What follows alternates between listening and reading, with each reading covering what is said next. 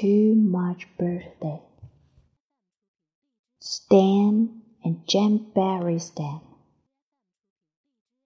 It was a bright, beautiful early September day. Bear Mama had harvested the last of the season's pumpkin and was piling them high in her wheelbarrow when she heard Papa's distant warning call. Timber! Timber! The call meant that he had felled another tree. I do hope Papa and the cubs are being careful, she said. Crash! Crash! went the tree as it fell to the forest floor. Papa was always careful about his work. He had cut the tree just so with his great saw. Then he and the cubs stood back and watched it fall into a bed of brush that brother and sister had prepared. Look, said sister, when the dust and leaves had settled. It has rings.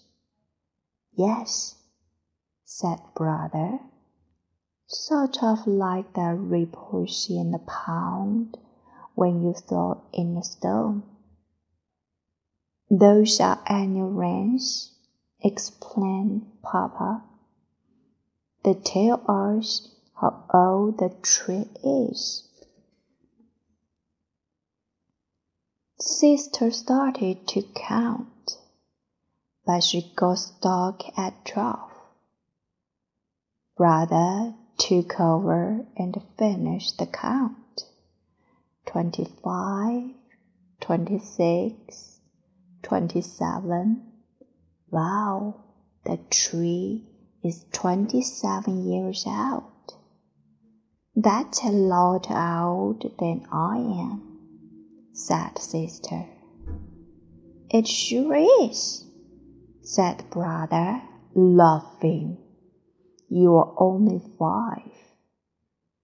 Five going on six, said sister. Brother was eight, and it annoyed her that however old she got, she never caught up with him. It didn't seem quite fair. Sister asked, Papa, do we have any rings? No, said Papa, giving her a little hug. We have had something even better birthdays and birthday parties. And it seems to me, he continued, that you are having a birthday pretty soon. Am I going to have a party? cried sister, jumping up and down with excitement. A birthday party with all the trimmings. Brother was excited too. I don't see why not, said Papa. Six is a pretty important birthday. The cubs got so excited that they took turns shouting. A real party with cake and ice cream, and decorations, and fevers, and games. Mmm, said Mama when they got back home. A birthday party? Yes, six years out, six years out, call for a little celebration. I suppose we could manage a nice, quiet little party. But a nice, quiet little party wasn't what sister, brother, and pop had in mind.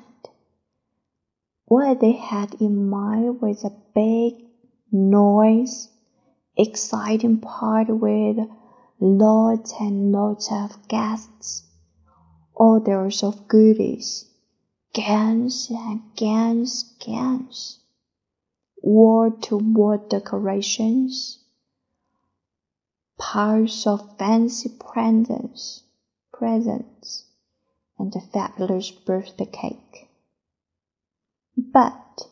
Let's not get carried away, said Mamma. You know, there is such a thing as too much birthday. Too much birthday? scoffed Papa and the cubs. How could you ever have too much birthday? Mamma just sighed and hoped she could be able to keep things under control. But it wasn't long before she forgot her worry and began to go along with excitement. The guest list got longer and longer. The best cake got bigger and fancier. The party goods and goodies piled up higher and higher. Papa and the cubs decorated the tree house inside and out.